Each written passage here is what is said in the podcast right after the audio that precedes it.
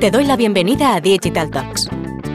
Este espacio nace de la necesidad de compartir con profesionales que tienen que tomar decisiones de marketing digital y que no siempre disponen de toda la información. Para esto contaremos con la participación de expertos en marketing digital, en nuevas tecnologías, en datos o en nuevos modelos de comercialización digital. En resumen, participarán profesionales que ponen mucho cariño a lo que hacen, pero sobre todo, contaremos con personas que admiramos y de las que todos los días aprendemos. Somos T2O, una consultora de marketing, ventas y estrategia digital. Esto es Digital Talks. No tenemos verdades, pero sí muchas certezas. Arrancamos.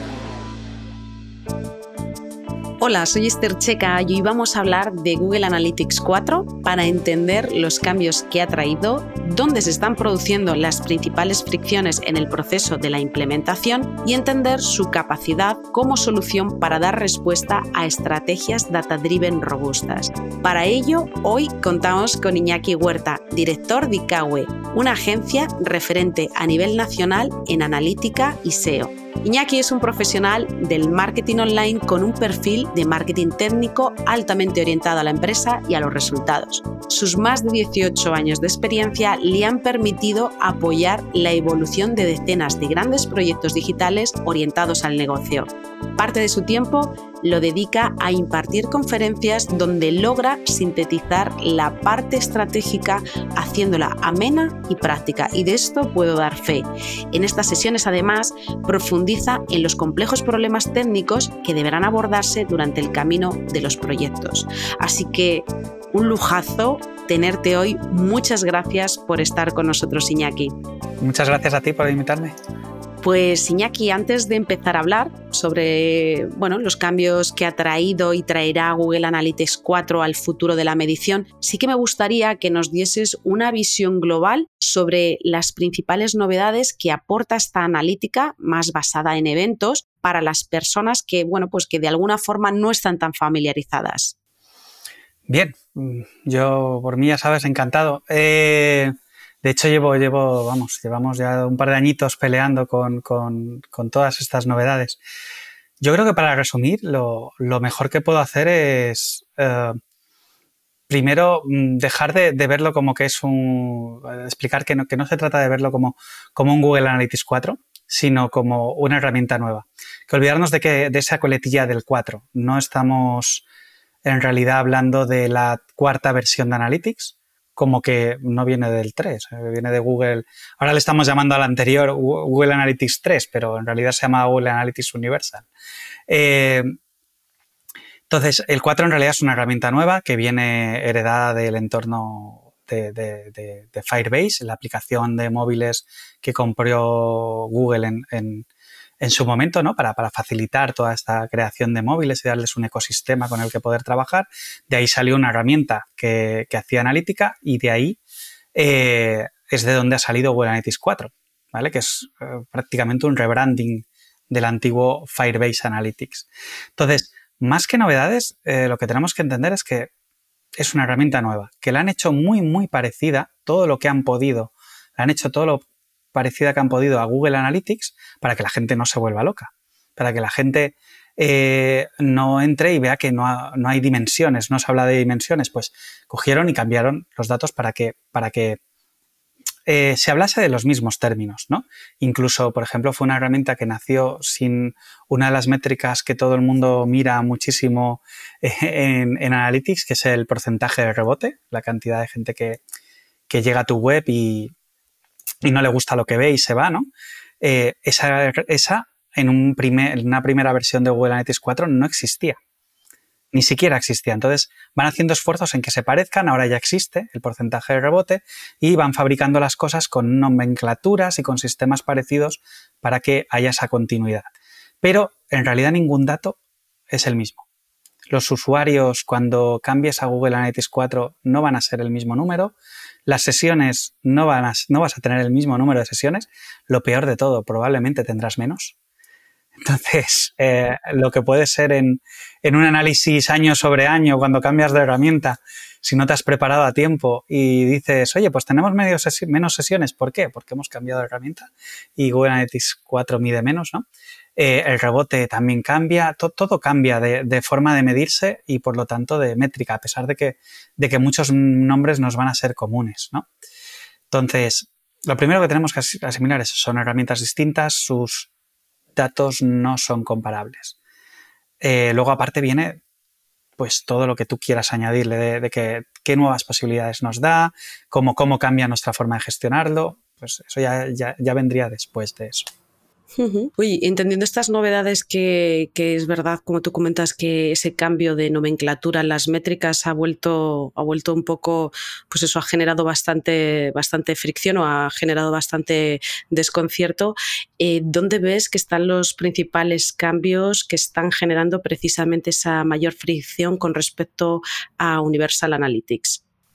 Pues yo creo que el primer problema ¿no? que tiene la gente al entrar es, eh, no es un problema real, es algo que, es, un tema de, costumbre, ¿no? De yo estaba acostumbrado a una herramienta, que tenía las gráficas hechas de una manera, que tenía, me sabía los menús de memoria, son muchos años, ¿no? Con una herramienta le hemos cogido cariño. No era una herramienta especialmente bonita, pero al final le, coges cariño, ¿no? Eh, y ahora de repente entras y, puff, es distinta, ¿no? Nada está donde estaba no hay ni una sola gráfica igual. Las tablas, ¿por qué no decirlo? son más feas, menos, menos agradables a la vista y menos intuitivas de lo que lo eran antes. El contraste de colores eh, antes era muy evidente, ahora es más moderno, pero prácticamente no existe ese contraste de, colores, ¿no? Y te, te, dificultan encontrar las cosas a veces. Esa es la primera fricción que tiene la gente, el, el entrar y encontrarte una herramienta que de primeras eh, no resulta agradable ni atiende a la costumbre que tú tenías de ver la antigua herramienta. Y eso es donde la mayoría se queda. Buf, ¿no? Eh, me han cambiado la herramienta, a ver cuándo aprendo, el mes que viene, mm, bueno, no, o el otro, no, o el otro, y nunca te acabas de meter, ¿no? Y ahí es donde se queda mucha gente. La verdad es que mm, cuando aprendes cómo funcionan los nuevos menús y demás, funciona igual. O sea, seguimos teniendo gráficas, seguimos teniendo tablas de donde te exponen eh, todos los valores de un informe y sus métricas clave eh, expuestas en una misma tabla. Todo eso sigue igual. Simplemente pues nos han cambiado la estética. En cuanto le, dedicas una horita, dos horitas y empiezas a navegar, ves que es lo mismo. En otro formato, en otro diseño, pero que es lo mismo. Entonces esa parte no, no debería asustarnos. Eh, donde sí se va a notar, donde donde ya sí que se nota y mucha gente no lo nota, que es al revés, ¿no? El efecto contrario, es cuando nos salimos de, lo que es la implementación básica de Analytics, ¿no? Eh, Analytics tiene dos formas mm, generalmente de usarse. Una es el gran público, de, pues a lo mejor empresas de marketing que eh, viven, trabajan mucho con el, con el eh, ROI directo, ¿no? De, que, yo hago una campaña y enseguida eh, lo que miro de esa campaña es el retorno inmediato, ¿no? Y no analizo tanto el comportamiento del usuario, eh, ni intento entender cosas nuevas sobre lo que sucede en mi web. Eso, por desgracia, a día de hoy sigue siendo el gran grueso de sites, ¿no? No estoy hablando del gran grueso de empresas grandes y que hacen un marketing activo, no, hablo de en general. Al final, cualquier blog tiene un analytics y suele estar en esa situación. entonces, esta gente realmente tiene prácticamente la misma herramienta que tenía antes, con las mismas posibilidades. Pero cuando empiezas a hacer una implementación a medida, te encuentras con que nada es como era eh, y las cosas eh, son mucho más... Eh, ¿Cómo decirlo? son mucho más potentes, pero vienen menos... no vienen precreadas por el sistema, ¿no? Entonces te obliga a, preocuparte por lo que quieres medir cuando el antiguo Analytics no te, obligaba. Eh, tú antes entrabas y prácticamente muchas cosas te venían hechas en la herramienta. Y crear un objetivo, pues era entrar y configurar eh, tu URL, de, mirar qué página eh, es la que, la que se provoca cuando un usuario acaba de contactar o acaba de comprar. Y ahora nos encontramos con que eso no es suficiente. Tenemos que que aprender técnicamente mucho más para poder, para poder hacer esas configuraciones. A cambio, el potencial se multiplica al menos por 3 o por 4. O sea, lo que puedes llegar a hacer con Analytics 4, con Analytics 3 lo soñabas. Y a lo mejor haciendo muchos hacks, mucha implementación muy avanzada, llegabas ahí. Y en el 4 está incluido en el sistema. Entonces, ahí es donde prácticamente es volver a aprender. Herramientas distintas, buscas el mismo objetivo, conversiones, eh, crear clústeres de, la información, eh, informes de primer nivel, exportarlo, terminar creando un dashboard, todo eso es lo mismo. Pero el cómo se hace en absolutamente todos los casos es distinto. Claro, porque aquí un poco una, pregunta básica es, entendemos que la complejidad de la herramienta se debe también a la oportunidad que te da de medir algo que antes no se podía medir, que no podías llegar a ese nivel de sofisticación. Porque la pregunta muchas veces que nos encontramos es, oye, ¿qué necesidad hay de complejizarlo si con lo que teníamos nos resolvía? ¿O qué necesidad hay de cambiar nomenclatura cuando llevamos años entendiendo el comportamiento bajo esas métricas? A ver, la respuesta por parte oficial de Google no está. No la podemos intuir, ¿no? Eh, pero, pero el por qué sucede esto, eh, yo creo que es una suma de factores. Eh, tenemos un tema de legislación importantísimo, ¿no? Google Analytics 3 es muy complejo que sobreviva a las legislaciones actuales. El Universal es muy complejo que lo haga, hay que cambiar demasiadas cosas.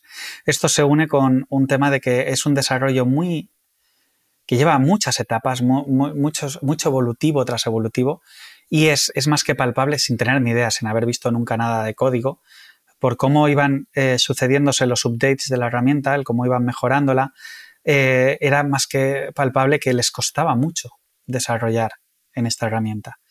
Entonces ya tienes eh, una cosa que, te obliga a cambiar la herramienta para hacerla legal y, adaptarse a la legislación sobre una herramienta que no es fácil de cambiar.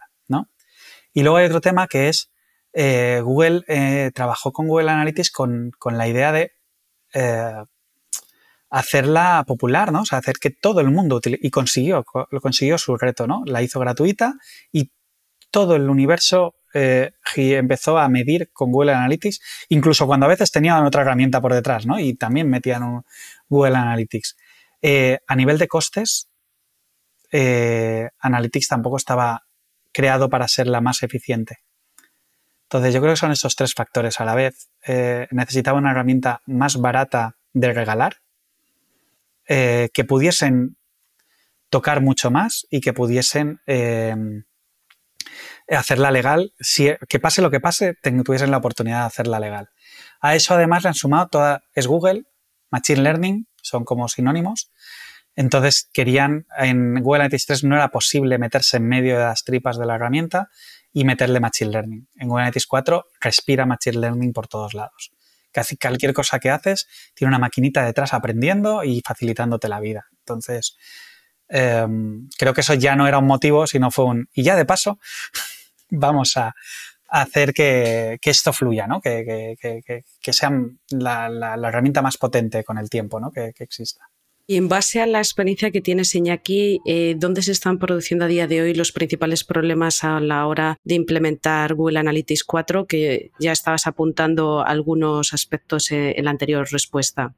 Bien, pues yo diría que, el, principal problema que hay va más relacionado con el tema de que supone un esfuerzo. ¿no? Eh, es algo además impuesto, ¿no? Nadie, nadie mm, estaba, pidiendo, por favor, cambiemos de herramienta, sino que de repente pues, se nos ponen unos plazos, unos deadlines en los cuales tenemos que cambiar de herramienta y eso supone pues, un esfuerzo a varios niveles. Una herramienta analítica implica unos aprendizajes por parte de los equipos que la van a utilizar, unos gastos en desarrollo, muchas veces pues, contratar a algún consultor que nos ayude a hacer la migración, a sacar partido a la nueva herramienta y eh, creo que uno de los problemas es, va por ahí, ¿no? De, esto lo podemos ver como una oportunidad o lo podemos ver como una imposición de la cual queremos salir rápidamente. Entonces, eh, cuando algo te lo imponen, eh, pues no es agradable, ¿no? entonces es fácil no ver esa ventana de la oportunidad y, y tirar un poco por el, por el camino rápido de salgamos de esta, eh, nos lo imponen, pues migramos y ya está. Creo que eh, una de de los grandes problemas que tenemos a día de hoy es que mucha gente no, no le están obligando y no quiere pasar por ese trance de cambiar, ¿no? Entonces la resistencia es enorme y eh, digamos que las, las, ganas de invertir su propio tiempo, su, los esfuerzos de su equipo y demás, pues eh, no están ahí, ¿no? Eh, cada vez eso sucede menos porque la gente ve que, al final es algo que, los datos están ahí y hace falta atacarlos. Y cuando ya tomamos un poco partido en todo eso, decimos vamos a cambiar y vamos a adaptarnos a la nueva realidad, al nuevo estilo de análisis, eh, los problemas suelen venir eh, sobre todo por el, el cambio de, a nivel de marketing, por el, por el cambio de paradigma a nivel de, campañas y de conversiones. Eh, las cosas cambian. Eh, lo que estábamos acostumbrados, igual que comentaba antes de usuarios, sesiones y demás, eh, ahora las campañas también han cambiado su forma de verlas. Por ejemplo, Google Analytics Universal era una herramienta puramente las clic, es decir, la última campaña que llegaba al site y con, lo conseguía la conversión, ya podía haber, haber, entrado el usuario 30 veces gracias a otra campaña, que esa era la que se lo llevaba todo para Analytics. En Google Analytics 4 ya pasamos a tener tres perspectivas distintas. Eh, podemos verlo a nivel usuario, a nivel sesión, a nivel modelo de atribución. Podemos cambiar la herramienta entera para hacerlo con el famoso Data Driven de Google o hacerlo a, a, a primera interacción, a última interacción, a como nos interese. Cosas que antes no existían ahora pasan a ser el ABC de la herramienta, ¿no? Entonces, eh, hay que aprender, ¿no? Entonces, y para alguien que venga de Google AdWords puede ser eh, relativamente sencillo porque ya estaban en ese mundo, ¿no? Pero para alguien que venía de otras plataformas, de un email marketing, de, de programas de afiliación, de, de, cosas que digamos que eran más directas, de un social media directamente, eh, de repente, pues lo que sabías de, de campañas eh, hay que aprender a verlo de otra forma, hay que reconstruir todos tus informes porque no valen los que tenías, ¿vale? Eh, y entonces, pues ese es, ese es el, el, punto en el cual la gente se nota como un poco, ¿sabes? Se te hace muy cuesta arriba de, de ahora tengo que hacer todo esto. Pero al final esto es, yo, yo al menos siempre ha sido mi perspectiva, o sea, veámoslo como, como la primera vez que te encontraste, pasito a pasito, hoy aprenderé a hacer esta otra parte, mañana aprenderé un poquito más y como casi siempre que hay una pequeña revolución, primero bajas un poco para subir mucho más de lo que, de lo que estabas antes. Y la curva, la realidad es que con varios clientes que llevamos, eh, no... O sea, una vez superada esta etapa de implementación, la curva no es tan dura.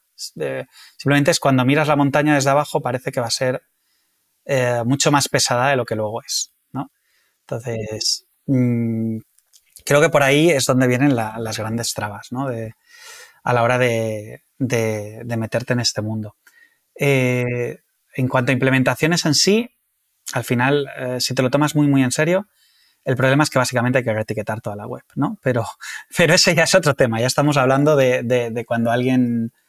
No estamos hablando del día a día de la gente ni nada, sino de, de, proyectos que dicen, pues mira, voy a aprovechar que también tengo una migración de la web y, y voy a, a, tomarme muy en serio esto y a reetiquetar todo el mundo de analítica. También es cierto que nos movemos en, un, en, una industria que cada vez se sofistica más y sí que es verdad que a cualquier profesional que trabaje en esta industria le obliga a constantemente estar reinventándose o a constantemente estar aprendiendo. Y esto pues ha sido, por decirlo de alguna forma, la punta de lanza que ha agitado muchísimo, mucho todo y todo el mundo hemos sido conscientes de, oye, que todo lo que sabías, eh, vuelta a empezar, ¿eh? que te toca volver a aprender. Y bueno, no todo el mundo está dispuesto a querer volver a hacer ese proceso de inversión de tiempo en el aprendizaje, ¿no? Oye, otra de las cuestiones que estamos viendo es esta parte de, la publicidad sin, cookies de tercera parte y uno de los grandes beneficios que incluye en principio GA4 es la medición sin cookies. Aquí, ¿cuál es el nivel de madurez que ves que tiene esa, esta solución? Bueno, al final lo, que también hay que hacer un matiz aquí con el tema del mundo, mundo cookies y demás, que al final lo que es la, la, desaparición total de las cookies eh, no es un poco el escenario, no es del todo el escenario al que vamos. O sea, sí que vamos a la desaparición de las cookies de tercera parte, que claro, todo lo que es marketing, eh, eh, retargeting, todo, todo, lo que es campañas que, se nutren del conocimiento de la actividad de los usuarios entre múltiples sites y plataformas, pues va a sufrir un montón, ¿no? Bueno, ya, ya estamos en ese camino. Em, luego hay una serie de, iniciativas por parte de los navegadores para eh, reducir las cookies de primera parte, que no eliminarlas, ¿no? Es decir, oye, esto de que me estés generando una cookie como, como pasaba, como pasa todavía en muchos entornos, eh, de dos años y así, si me revisitas al cabo de dos años, sé que eres esa persona que entró, eh, no está bien, ¿no? Y aquí hay algunos navegadores pues, que están llegando incluso a cortar a siete días, es decir, más de siete días no te aguanto la cookie de usuario, ¿no? Pero, pero no, no, las de primera parte no están en el camino de ser eliminadas. Entonces, Google Analytics estamos hablando de una herramienta que de base, eh, su trabajo con los usuarios es con las cookies de primera parte. ¿Vale? Entonces, eso para empezar. ¿Qué es lo que pasa? Que luego aparte sí que hace una parte de sus datos, sí que intentan nutrirse de estas cookies de, tercera parte, ¿vale? Pero em, mm, digamos que no son la base, sino que es una parte accesoria. Es una parte accesoria que luego es muy interesante. De ahí salen, por ejemplo, los datos demográficos, salen eh, pues eso, los, los clústeres de los rangos de edad del usuario o algo tan eh, importante como seguir a un usuario entre dispositivos, el cross browser, ¿no? El tema de el cross device, perdón, eh, bueno, lo mismo. que, que cuando yo navego con el móvil, tengamos la capacidad de ver que soy la misma persona que cuando navego con desde mi escritorio. ¿no? Entonces, ahí sí que entran en juego esta parte y ahí la gran solución de Google, que también está aplicando en otros lados, es, esto su famoso Google Signals, que se basa en el, usuario logado. Eh, y bueno, al final esto es, bueno, es, una medida que genera un poco de controversia, ¿no? Porque están ahí como rozando la línea. De, lo que la GDPR. Se supone que, Google Signals es una herramienta que, que, como aglutina los datos, no te los da Em, ID de usuario, ID de usuario y no se puede trazar al usuario final eh, con el sistema de Google Signals, em, pues no e, es, o sea, cumple con la GDPR, ¿no? Pero todo lo que hace magia huele muy mal. Entonces, el trabajo que nos ayuda a hacer Google con, todo este ejercicio de Google Signals, que yo no hago nada y solo por nutrirme del login de usuario de Google más sus programas de publicidad, soy capaz de decir, es capaz de decirme a mí que soy un hombre de mediana edad, con los gustos, con un interés en la tecnología y demás, pues huele un poco a magia, ¿no? Pero eh, entonces, cuando tú hueles a magia en Internet, ya lo primero que piensas es que no es magia, es ilegal, ¿no? Eh, en realidad están dentro de la línea, pero la legislación europea cada día es más dura. Eso es algo que, están ahí, ¿no? Que, te genera dudas. Eh, lo que sí que está claro es que Google Analytics, mm, por la desaparición de cookies de terceros, no va a desaparecer. Lo que igual podría llegar algún día si Google Signals no funcionase, eh, a, perder algunos datos, ¿no? pero no, no la base. Aquí, ¿qué fechas están manejando para hacer esta migración de las propiedades de Universal Analytics estándar y la de 360? Porque es una siempre, siempre es un mantra de, oye, ¿cuál es la referencia de fechas? Sobre todo, también un poco la pregunta que nos hacen mucho es a partir de estas fechas, ¿esto qué significa? ¿Significa que vamos a dejar de, van a dejar de estar operativas estas propiedades?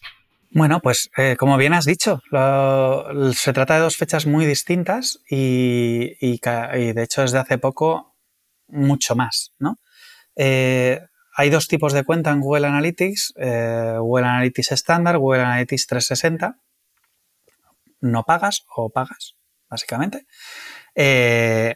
Y para los que no, para los que están en Google Analytics estándar, la fecha que se, maneja y que parece que es inamovible es julio de, de, 2023. Estamos hablando de que nos queda medio añito para que esto suceda. Eh, el problema de estas cuentas no es que falten seis meses. Significa que como todos los datos cambian, que lo hemos comentado antes, las sesiones no van a ser las mismas, los usuarios no son los mismos y demás, quien no tenga a día de hoy ya Google Analytics 360, en diciembre del año que viene no podrá hacer el año sobre año. No tendrá un, dato válido para hacer ese ejercicio. O sea, digamos que ya, para hacer el ejercicio que es el que te da contexto de verdad, ¿no? El ejercicio comparativo de, que, entre los datos, em, ya estaríamos llegando tarde, ¿no? aún tenemos el mes sobre mes, el trimestre sobre trimestre, aún podemos hacer cosillas, ¿no? Si corremos, pero el año sobre año ya llevamos algunos meses perdiéndolo para las cuentas estándar. Em, las cuentas 360 nos las han movido hasta, hasta 2024, si no recuerdo mal. Eh, y, y, bueno, eh, les dan un plazo mucho más grande con el argumento de que normalmente quien paga un Google Analytics 360 es porque tiene una implementación muy compleja. Entonces se enfrenta a, esa a eso que comentábamos antes de, que cuando ya empezamos a abrir el melón de, hacer una implementación muy a medida y sacarle muchísimo partido a los detallitos de Google Analytics 4, claro, es donde se vuelve de verdad complejo migrar. Em, entonces, con, ese motivo anda un plazo mucho más, más grande, ¿no? ¿Que hay cuentas estándar que también tienen una migración una configuración compleja? Por supuesto. Pero bueno, mm, mm, Google ha decidido que esto sea así. Sobre el último que me comentabas, em, ¿cuándo, eh, ¿qué pasa a partir de esa fecha exactamente? ¿no? Porque es como el apagón. Eh, no es un apagón de la herramienta, es un apagón de la captura de datos. A partir de ese momento, la herramienta dejará de recoger datos. De hecho, lo que esperamos, Google está poniéndose las pilas cada vez en un proceso fácil de migración, es decir, un proceso en el cual sin, sin hacer nada técnico, solo en base a formularios, puedas ir migrando parte de lo que tenías en Google Universal a Google Analytics 4. Y entonces cada vez va sacando más cosas y se entiende que en, ese momento te activará, le activará a todo el mundo ese proceso de migración y te obligará a estar en Google Analytics 4 si, si no estabas antes. Eh, ¿Qué pasa con tu acceso a tus datos históricos? Eh, ese día seguirás teniendo acceso a tus datos históricos. ¿Vale? No, no los vas a perder de golpe. Google ha marcado octubre de 2023 como fecha en la cual se reserva el derecho a apagar la herramienta, pero no ha, no ha marcado la fecha en la cual lo hará. ¿Vale? Eh, es decir, podríamos encontrarnos con que luego durante un año entero seguimos disponiendo de los datos, pero también nos podemos encontrar con que llega la fecha que han comentado y de golpe nos perdemos el acceso. Entonces, lo lógico es que si nos preocupan los datos que teníamos en Google Analytics 3, eh, porque teníamos un histórico de varios años, no queremos perderlo, al final es la evolución de nuestro trabajo, los aprendizajes que hemos tenido, es normal que no lo queramos perder. Eh, haremos bien buscando dónde migrarlo. Aquí, aquí una de las preguntas que me hace mucha gente es, bueno, pero esto semi, cuando migremos a GA4 se nos volcarán los datos, ¿no? Y no. Son herramientas distintas, no caben los mismos datos, no, no hay forma de meterlos. Eh, te los te hablando mal, te tienes que buscar la vida. Tienes que buscar las formas por la cual hacer tu exportación de datos. Aquí hay alguien que se ha puesto mucho las pilas, que son los de eh, Matomo, ¿lo digo bien? Sí. Eh, no estoy dando porque también ha Mastodon ha salido y me lío a veces con las dos. Eh, con Matomo, que es, que es como, empezó siendo como el clon open source de, de Google Analytics y ahora han aprovechado para sacarte un, un plugin de, vuelca tus datos a Matomo y así no los perderás y tal. Pagando, por supuesto. ¿eh? Pero, pero bueno, hay gente que está tirando por ahí. Nosotros lo que les estamos diciendo a nuestros clientes es que, que piensen muy bien cuáles son esos datos que realmente no quieren perder. Porque en la inmensa mayoría de las veces cuando tienes esa conversación y la tienes en serio, tus datos caben en un Google Sheets, en un Excel. No hace falta tampoco hacer grandes bases de datos ni un Big Data porque al final tú lo que quieres que es por dispositivos, por campañas, eh, igual por, por, secciones de la web, tener tus, tus métricas base de negocio, sesiones, usuarios, conversiones, tus funnels, eso cabe en un Excel o en un Google Sheets o en una base de datos pequeñita. No hace falta grandes volcados y tecnologías eh, costosas para guardar tu histórico de cinco años de tus datos claves y evoluciones claves de, de Google Analytics. Ahora, cuando dices, no, es que aquí hay aprendizajes de ABTs, cosas que quiero muy granulares, quiero guardar todas mis antiguas páginas vistas. lo primero te diría es, ¿para qué? ¿Vale? Pero si llegamos a la conclusión de que sí, sí que necesitaríamos hablar de temas de, descargas con APIs y cosas así y hacer un proceso pues ya de business intelligence, de descargas y, y concentración de datos en algún sitio. Lo has mencionado antes que el hecho de incorporar esta nueva versión de analítica de alguna forma también modifica pues eh, cómo visualizas los datos, cómo, tienes esa parte de reporting. Y me gustaría que hablásemos un poquito de la parte de visualización de datos, cómo impacta este cambio de GA4 en la solución que tengas eh, actualmente para visualizar tus datos. Pues a ver, em, el, problema es que como el modelo de datos es distinto, eh, lo has mencionado antes, es un modelo basado en, eventos, ¿no? eventos sueltos, ya no es el dato masticado. Antes Google Analytics 3 es, eh, Universal se centraba mucho en sesiones y todo bien venía atado a la sesión. Mientras tú trabajases con sesiones, todo iba bien.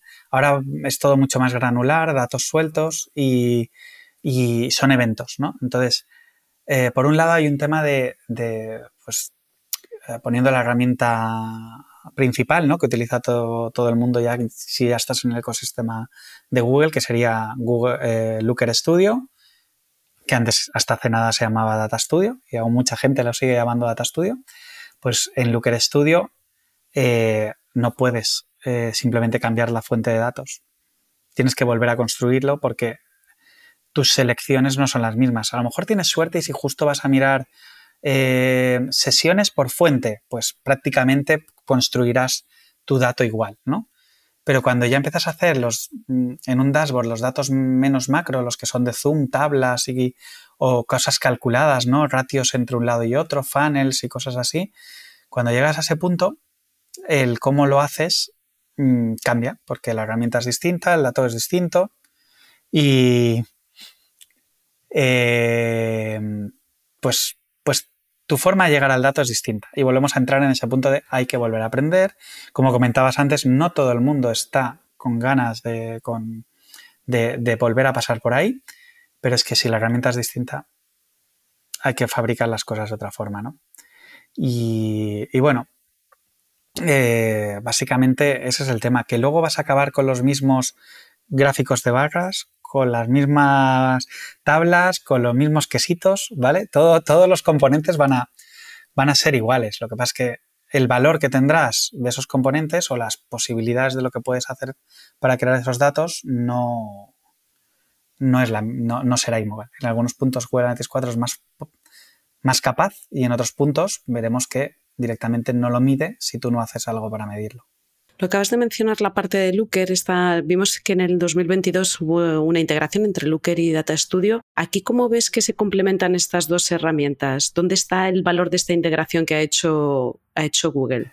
Bueno, los motivos por, detrás de, todo esto, de por qué lo han hecho, eh, yo creo que hay un tema más de marca. ¿no? O sea, al final Looker es, es, es Looker, que no Looker Studio, es una suite de, análisis de BI con, toda la, con una parte de Machine Learning muy importante y que es muy buena. Es una herramienta pues, que es muy capaz de plantar cara a muchas soluciones que hay en el mercado. Pero mm, nació un poco tarde y le faltaba recorrido. Data Studio es una herramienta que se popularizó a una velocidad vertiginosa. Fórmula Google, te vendo algo gratis eh, con, unas capacidades superiores a muchos productos de pago. Eh, entonces me cargo a todos esos productos de, cargo, de pago de golpe, ¿no? Y se popularizó muchísimo, ¿no?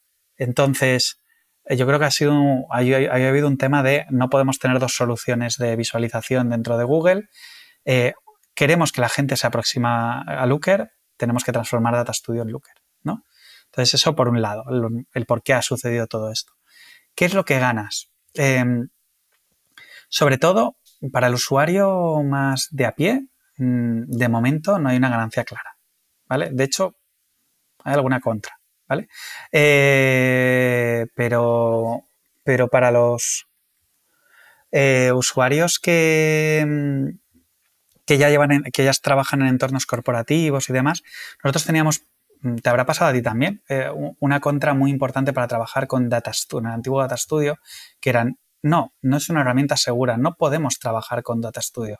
Tenemos que irnos a Power BI, tenemos que irnos a Tableau, que son herramientas controladas, el dato no sale de ahí, el dato, eh, eh, arquitectura del dato lo ve como algo seguro, ¿no? Y Data Studio no. pues una de las cosas que han hecho ha sido saquemos de marketing a Data Studio, que es inseguro, metamos en un entorno que podamos crear roles de usuario, proteger el dato, eh, dar unas garantías de seguridad en los datos que no estamos dando ahora, y ese sitio era Google Cloud. ¿no? Entonces, Google Cloud es una herramienta muy segura. Es, ahí, ahí se puede controlar realmente a los niveles que necesitan las grandes corporaciones. Y Looker Studio, lo primero que ha hecho nada más entrar en Google Cloud y en el mundo Looker, ha sido sacar Looker Studio Pro, que empieza a dar esas garantías. Con lo cual, esa puerta que a nosotros a veces nos cerraban muchos, muchos clientes de, sí, sí, sabemos que trabajáis muy bien con Data Studio, pero aquí no vais a trabajar con Data Studio, ¿no? Mm, esa puerta ya no está cerrada porque esas, esos problemas ya no existen. No existen siempre que tengas un entorno pro Google, ¿no? Si tú estás trabajando en, una empresa que, ni toca Google Cloud, difícilmente se van a meter en Google Cloud solo por, por Looker Studio, ¿no? Pero cuando ya estás trabajando con gente que trabaja con BigQuery, con muchas herramientas de, Google Cloud, eh, ya no hay un motivo para no utilizar eh, el antiguo Data Studio, Looker Studio. Y ahí creo que está la gran mejora, ¿no? Luego, para los usuarios que utilizan el Looker, el, potente, la herramienta que realmente puede hacer un montón de cosas, eh, también se dieron cuenta de que esa herramienta era muy potente en trabajar datos, pero que luego no tenía la agilidad de Data Studio a la hora de crear un panel en una tarde. Entonces lo que hicieron fue crear conector directo en Data Studio. Ahora tú lo abres y lo primer, el primer conector que te da es el de Looker. Entonces ahí tienes un poco las sinergias que están viendo, que es entender que Data Studio es la suite, no es el autoservicio, pero es el, el, rápido, ¿no? El que te hace, te deja hacer la demo del dato, el que te deja enseguida hacer presentaciones rápidas y Looker es el, más cercano al BI, al, dato complejo y al dato muy masticado, muy, muy procesado. Y aquí para, cerrar, eh, me gustaría que, nos dieses tu opinión sobre el reto que tiene Google Analytics 4 para ser una solución que dé respuestas eh, robustas que, bueno, que de alguna forma has ido mencionando, que es como parte de, la propuesta de valor de este gran cambio. Em, yo creo que al final eh, la gente ha habido, ha habido un gran movimiento que, podríamos considerar un reto ¿no? de, Google Analytics, que la gente cuando ya le estás pidiendo que migre, eh, las distintas empresas decidan migrar y no decidan aprovechar para saltar a la competencia. ¿no? Em, yo creo que eso en realidad está más que sopesado y, y no va a suceder. ¿no? O sea, quien está en Google Analytics, alguno se irá, pero alguno saldrá de... Entonces, una vez tenemos a la base de usuarios eh, mantenida dentro del ecosistema, lo que está haciendo Google es eh, escuchar. ¿vale? Está trabajando, está claro que sacaron una herramienta que, cuando la sacaron, cuando ellos dijeron Google Analytics 4 sale de beta, no había muchos motivos para decir que salía de beta, porque había muchas cosas que no funcionaban bien y que estaban sin acabar pero van muy rápidos. O sea, cuando tú estás en el día a día, lo has comentado antes, ¿no? Ver muchos cambios cada día. Tú, parece que, si sales de Twitter dos días, te vas a perder algo importantísimo, ¿no? Entonces parece que todo es lento, pero, pero es que en un solo año la herramienta evoluciona muchísimo. O sea, tenemos cada dos por tres algún, algún, algún, alguna mejora. Entonces, el, volumen de usuarios eh, se va a quedar ahí, la integración con marketing es más que evidente el reto que tiene ahora la herramienta es que la gente eh, realmente se adapte a sus informes para que la utilice como herramienta como es. Eh, es decir, que la gente quiera entrar dentro de los paneles de Google Analytics 4, a pesar de que los encuentre feos, aún no se han acostumbrado a ellos. La gente encuentre esa utilidad que sí que tienen para sacar eh, muchos informes que son similares a los que se trabajaban en Google Analytics 3 y que no nos encontremos como mucha gente está diciendo con que es un simple recopilador de datos y sin un técnico que luego trabaje los datos en base en BigQuery en, algo muy complejo, lo cual ya básicamente desacredita muchos, eh, o sea, te limita a que o inviertes realmente en perfiles muy técnicos o no podrías trabajar de verdad con Google Analytics. Em, pues que no suceda eso, ¿no? que, no, se, no, se, imponga esa visión en la cual sin, gente muy técnica eh, no se puede sacar provecho de Analytics. Eh, creo que es algo que, a día de hoy no han conseguido. A día de hoy, em, para terminar de sacarle todo el partido a Google Analytics 4, hay que tener personal técnico.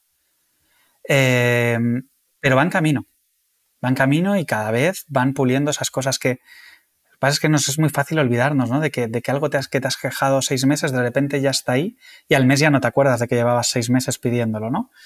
Pero, pero aún falta. Aún hay muchas cosillas que, que no puedes hacer en la, en la interfaz web, ¿no? Entonces, sin alguien técnico por detrás que las haga, eh, no vamos, nos vamos a encontrar con ese, ese mal escenario, que yo considero muy mal escenario, en el cual la gente solo utilice la captura de datos de Analytics, pero no, no la herramienta en sí.